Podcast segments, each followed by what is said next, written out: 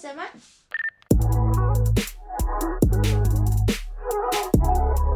没你的事，没我的事。欢迎收听今天的《没你的事，没我的事》，我是主持人小硕。媒体界有很多我们都不知道的小事情，今天要聊聊有关媒体界的一些小秘辛。所以，我们今天邀请到了曾经在媒体界走跳的赵善义赵老师。大家好，我是赵善义啊，我在媒体界将近三十多年的时间。经历新闻节目、综艺、戏剧等等之类的所有的位置，那当然也就经历过这一些的直播过程。我相信有一些小小的故事可以跟大家分享一下。那想请问一下老师，就是曾经有没有做过一些比较代表性的作品？呃，如果你讲这个新闻节目，当然新闻节目很多了啊，就不用再提了。你包含各节新闻等等，我还是《民事晚间新闻》的最重要的这个主编。另外还有就是。呃，戏剧节目，我曾经做过八连档，就是大家都觉得匪夷所思的这个八连档，呃，又长又久，还有很多的奇怪的故事。那这个八连档从娘家、夜市人生、父与子啊，以至于说到最后，呃，我们后来就试着做了一些比较年轻一点的故事，譬如说《新兵日记》，啊，我们也跟薛胜芬先生一起合作了，《我可能不会爱你》。啊，所以你看我的路数是非常宽广的啊，都可以接受到任何的内容。那综艺节目里面呢，包含了这个大集合啊，综艺大集合，或者综艺这个，还有我们的这个呃朱歌会社啊，这这类相关的节目，我们都曾经做过。那呃，我想请问一下，因为在这么多的就是节目或者是戏剧作品之中，那想问一下，就是八点档里面的制作程序是有包含哪一些比较宽广的？嗯，我我想，呃，民事的八点档制作，其实在陈刚信先生的这个掌控之下是非常严谨的。也就是说，今天他在晚上八点钟我们不正式播出了之后，将近两个小时的时间在播出，播完了这过程播的过程当中，其实我们都会有一个叫战情室，我们会针对那一天的剧情做讨论。同时，另外一边把电视机打开，看三立的最新状况如何，看他的哪一个演员出来，看他演了什么桥段等等这来比对我们的桥段是不是呃够可以吸引观众。那我们经过比对完毕之后，我们可能在十点钟，我们就在过程当中我们都讨论了怎么样修改，怎么样去强化。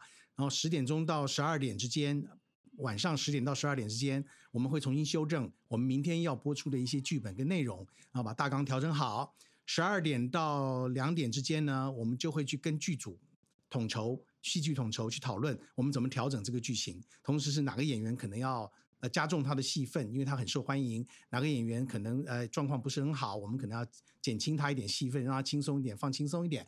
那两点以后呢，就是开始有编剧携手，他们开始去全把全部把这个剧本全部 rehearsal 完毕，全部都修整完毕，传真或者是 email。到摄影棚里面去，那摄影棚那边正在如火如荼的在录影。他们拿到了之后就开始 copy 分给所有的演员。他们准备第二天早上五点钟、六点钟左右就要出外景，出外景要把我们新的剧本拿去演。演的时候呢，就一直演演演演演到大概下午三点钟。下午三点钟你也知道，到了傍晚的时候，它的颜色色温是不对的，所以三点以后咱们就不拍了。不拍了之后就通通就结束了，把今天所有剧本全部结束，然后送回。影所有的影带全部送回公司做后置剪接，剪接完毕之后上字幕，八点钟播出。这样子八点档听起来就是今天要播的，昨天处理好。是，呃，没有没有，今天要播的今天处理好。今天播的今天处理好。那会不会有就是可能来不及或是赶不上的在民是没有发生过，但是在以前在华视的时候曾经发生过。有一出戏叫做《圆环兄弟情》，你们都不认识，因为你们都是零零后的人。那《圆环兄弟情》就曾经播八点档播到中段，中段之后就就没播了。那天就就垫了别的节目出来。那这件事情是非常的严重的事。那时候是新闻局时代啊，新闻局时代可能就会有惩罚啦，什么相关的东西，那出戏就断了，就不再播了，就直接在。呃，赶不上的那一天，然后隔天就再也没有这档戏。嗨嗨嗨，他就直接 ending 了，这样吗？是。那像是呃，你说夜市人生嘛，夜市人生总共有大概据我所四百多集吧，对，四百多集。那演员的时间都是随时都要准备好在 on 这档戏吗？还是？呃，没有，因为我们的剧本至少我们的大纲的部分就会知道说这个礼拜大概会出现哪些场次，这些场次哪些剧情，哪一些人要参与，那就会先通知他，他请他 stand by，不要出国 啊，不要去外面，呃，这个这个这个唱这个这个这个舞台的这个歌唱秀什么之类的，那让他 stand by 在这个地方。所以在一个礼拜之内，我们都会告知人家大概什么状况。当然也有意外事件啊，譬如说他正好。出个小意外，所以他不能来拍了。那我们就要去调整剧情，想办法把别的演员调回来，去补他的位置，然后把剧情说的非常的合理，这样子。那呃，之前还有听过，就是上新闻嘛，就是有女艺人因为要可能结婚生子啊，那可能在八点档里面就会把它编排成可能车祸昏迷，或者是有意外所以昏迷，或者是又是出国之类的。那很多八点档都会有这种案例嘛？呃，我就要这样讲，就是因为我们考虑到，呃，这个实际见我们实际上我们的这个这个需求，他们可能在剧情调整上面，或是在每个人的生活方面，可能都会有一些调整，所以我必须要去考虑说，是不是我要配合他的生活来做调整他的剧情，否则的话呢，你这不是让他尴尬吗？就他真的有一个事情，那我我必须要把它调整开来，所以我就可能会故意找个理由，然后说，哦，他。呃，这个这个这个，因为某些事情，所以说他就必须是躺在床上的状况，那就那就让他躺在床上的状况，我们不断 take 画面，就是始终都是那个躺在床上的状况没有变过，呃，类似这样的做法，当然也有发生过，譬如说，呃，你知道三立跟民视中间其实是有一些小小心结的啊，虽然高层不承不肯承认，但是呢，这个小小心结就是你我都很厉害，然后都是所谓的本土剧的这个霸王，那这种情况下就会想说，最好不要。民视的艺人去跨台演三立的戏，当有这样事情发生的时候，可能就会发生一点小小的处理啊，比如说可能那他就不用演啦啊，那我们是不是给他一个呃这个出场的机会？那就找一个出场的机会，让他就摔进悬崖啦，或者是怎么样，就就就没了他的戏了，这样子。那所以这难免都会有类似的调整。当然你说是恶意的吗？嗯，也不能这样解释，因为对观众来讲他看不出来的。因为我们是思考说，有很多策略上来讲，对于演员的经营的部分，每一家公司每一家公司的思考，那这个思考我觉得是无可厚非的。那今天我希望我的戏能够是最好的，那始终都是用这种想法来看这件事儿。了解。那嗯，像之前可能有爆料啊，或是一些乡民就会讲说。嗯，八点档里面其实也是会有小小的潜规则这件事情。哦，嗯嗯嗯，是。那在很多情况下呢，就是有些潜规则是我们要维持我们拍摄现场的秩序，就是说希望大家都是呃尊师重道。同时，也对于前辈是比较这个这个礼遇的这种情况下，所以不要白目的没事去挑衅啊！这种白目挑衅说有关哪一个演员为什么这样子对我不好或者怎么样，这些东西是我们在摄影棚里面非常忌讳的。也就是说，千万不要耍白目啊！啊，耍白目做这个事，我们始终都会支持支持资深演员的。那你也不要认为说自己当红，然后就可以耍爬做什么事情。那这种事情对我们来讲的话，我们的行政管理的人员，我向来都会去主持的公道。那这公道的过程当中，可能未必呃那个那个配配狗的那个人会赢哦，因为我们要考虑到人家心情的调试，然后让整个剧组的这个情绪会变好，才能够让这个剧组让这个这出戏大家是和乐融融的去完成它嘛。所以说这个是一个小小的潜规则。另外还有就是呃这个你如果碰到有。有人在传你的绯闻，那段时间八卦杂志跟狗仔杂志非常多的时候，其实只要是传了绯闻，我们就会要求当事人一定要出来澄清。你不能躲在那里啊，你一定要出来澄清。出来澄清是上新闻的另外一个机会。你躲在那里有什么意思？你也不能解释任何事情。那我们如果一经调查发觉真的是错在谁的身上，我们就要求他道歉了。就是我们就会做这样的事情，那他也就配合要我们这样的公关的处理、公关危机的处理啊。那我觉得这个都是在我们讲说，在这个整个整整体运作跟形象运作过程当中，必须要去做的一些事情。再来就是，呃，小心你在社群媒体上的发言。曾经有过一个案例是讲说，某台他会觉得说，哎呀，真是我我我我拍八点档，有有命拍，没有命花钱，就是日夜这样子拍法啊，这简直是没有时间花钱，然后。这个某个艺人，他就在 Facebook 上面直接就讲了这一句话，那另外一台的他的好朋友就按了赞，按了赞的意思是怎么样？啊，是是在表态他认同的意思喽。那另外那一个台的这个主管就觉得说，那你的意思是说，我们也是跟他一样在虐待你们吗？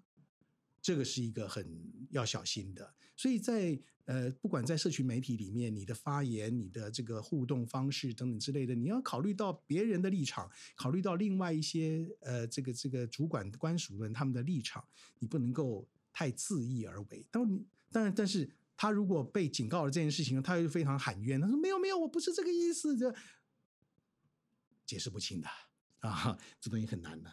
另外还有就是你要考虑到说，你要去接所谓的外场，你要去接舞台场，你要去接什么唱歌场什么之类相关的事情的时候，你要去考虑到你的剧这这个礼拜哪一天是一定要出现的。你可千万不要白目的就把行程嘎在一起，嘎在一起不一定有人要让你的，还有我不一定能调到人的，你也不能制造大家的困难啊。另外还有很多的演艺人员，其实年轻的演艺人员可能他的备稿能力没有那么好的话，就麻烦你回去用力精进的想办法学会背稿，不要到时候在对戏的时候制造很多的 NG 的画面、NG 的过程，那这样是到拖累大家的，那整个制作过程是非常辛苦的。所以这个是我想说，在很多情况下我们必须要注意的。另外还有就是，我们往往都会要求说，呃，对于梳妆帮你化妆的梳妆啊，帮你负责画面的导导播、导演啊，以至于现场指导等等这些相关的同仁，麻烦尊重他们一点，好吧？因为得罪他们没什么好处吧？啊，所以我们会很希望这么做。当然，你们会有些人会讲说，哎，是不是呃？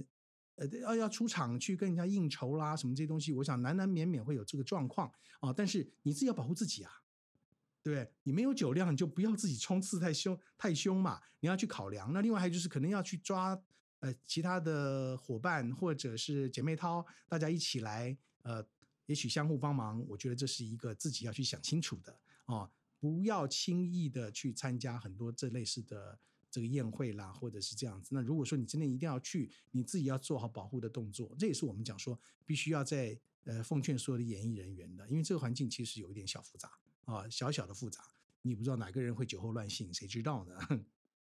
了解。那我们刚刚还有，就是我们刚刚比较没有谈论到，就是工作人员的这一块。嗯，是那。八点档的工作人员也是就是二十四小时 stand by 的这种工作模式吗？呃，没有，就是说。基本上是配到剧组呢，他就会比较辛苦。就是譬如他现在是 on 档的剧组，on 档的剧组他就很可能会非常的辛苦。我们举例，像《新兵日记》在拍摄过程当中，在成功岭拍摄，成功岭拍摄他就住在军营里面了，任何时候白天晚上什么的我们都可以拍。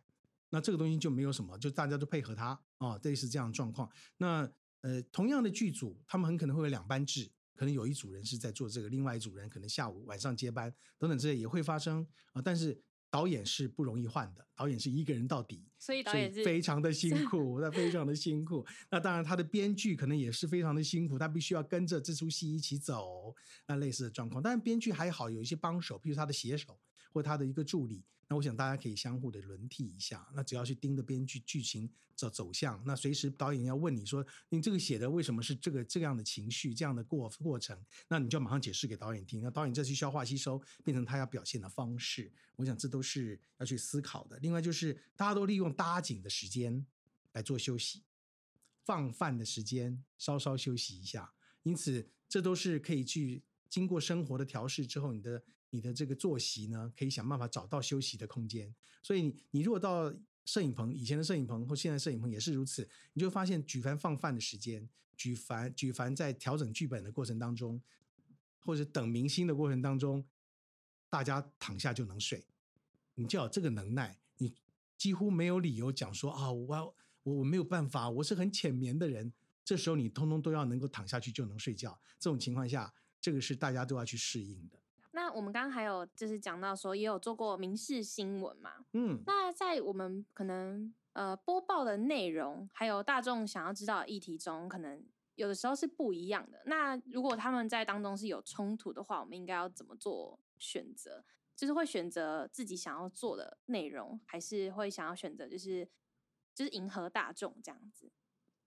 呃，新闻我觉得比较容易解释，因为新闻在很多情况下，我们要考虑绝大部分观众他们期待的内容啊，你要知道新闻点在哪里。这个新闻点相对就是大家好奇的啊，比如说现在在讲鲑鱼的事情，那就锁定鲑鱼这个周围鲑除了改身份证之外，还有哪些事情可能是有趣的？还有一个人他去改了名，改了名字之后，结果进到另外一家寿司店去要求免费，人家想说你走错店了，不是这一家的活动，那这才有趣啊。那你就这种事情的新闻也没有什么好争议的，反正就是只要有趣，引起观众注意，然后可以让大家觉得在众生相的展现过程当中，让大家有话题性可以聊，我觉得这很重要。现在的新闻已经达到了是这种整天在跟着大家的情绪跟大家的观感在一起起舞的状况嘛。那呃，你说应该报什么新闻？其实应该很重要，是大家都需要的新闻，大家要关切的新闻。我想这是我们所有学新闻的人知道的一个共通点，这个也没什么好迟疑的嘛。那只不过是说有一些像切入的，我们所讲的绯闻呐，或者是讲到的这个狗仔新闻等等，这就涉及到道德的问题喽。到底你追这个新闻的目的是什么？你追这个人跟那个人十指相扣的目的是什么？对不对？他影响到社会国家了吗？啊，我们也处理过啊，就是说当呃一个男未婚女未未嫁的一对男女，他们手牵手。走走在一起的时候，你们有什么好争议的啊？我就处理过类似的主播事件，他就是跟他们两个都没有结婚，那他们俩手牵手有什么错？有什么争议的啊？你们那么开心干什么？这是很奇怪的。所以在处理这种所谓的公关危机的过程当中，你就要去衡量到底什么样叫做不伦，什么叫做什么叫做正常交往啊？那这个就是不会让人家这些其他的这些媒体们，他们就是。呃，抓到机会，然后就开始大放异彩，想办法去找一大堆理由来放放大它。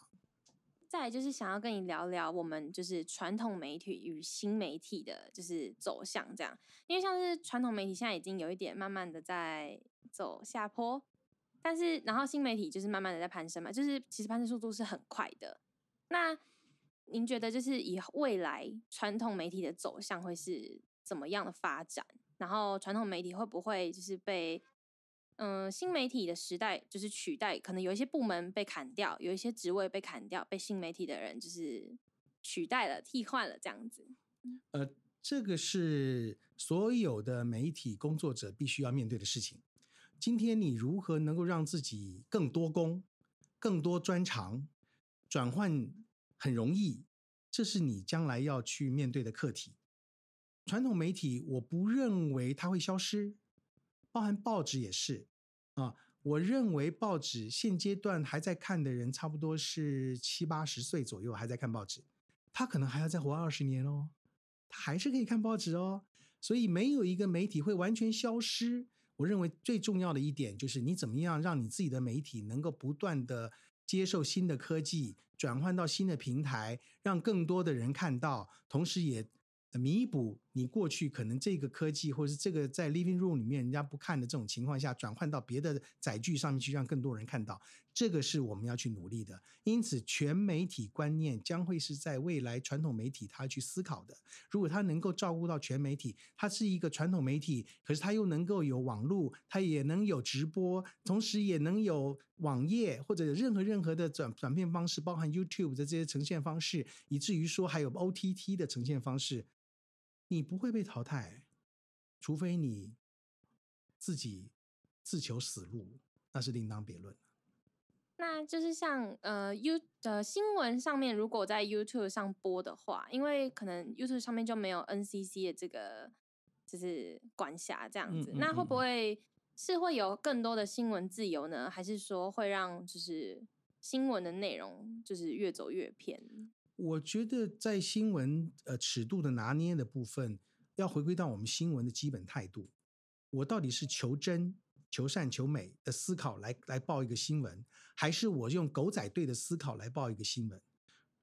任何媒体都不能接受你用狗仔队的心心情来看这件事情，所以我们就要去求真、查证，然后确认这个新闻的方向。那这是我们学新闻的人的责任嘛？我们学新闻的人不就是这样的嘛？那。我不认为他到了 YouTube 之后，他就可以更自由，因为你还有社会道德规范在思考这件事情。同时呢，你你到了 YouTube 之后，你也不要认为 NCC 管不到，因为马上汇流法就要通过了。汇流法一通过之后，NCC 也可以管得到了啊。所以呃，也不用觉得庆幸，应该是考虑到说，到底回归到我们真正新闻道德的品质，新闻道德准则是什么？我们到底要给观众什么样高品质的新闻？那再来就是想要问您，可可不可以给一些呃，例如说我今天想刚毕业，我想要去应征电视台的一些新人的建议，这样子。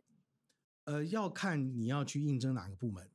如果是新闻部门的话，它相对的门槛是比较高的，所以说你的你的这个采访能力，你的自己制作能力，现在都没有所谓的说严密分工的状况，你必须具备多重功能，我又能写稿，我又能采访，同时我还能播报，我也可以过音，甚至我可以下手自己剪接，你就全能了。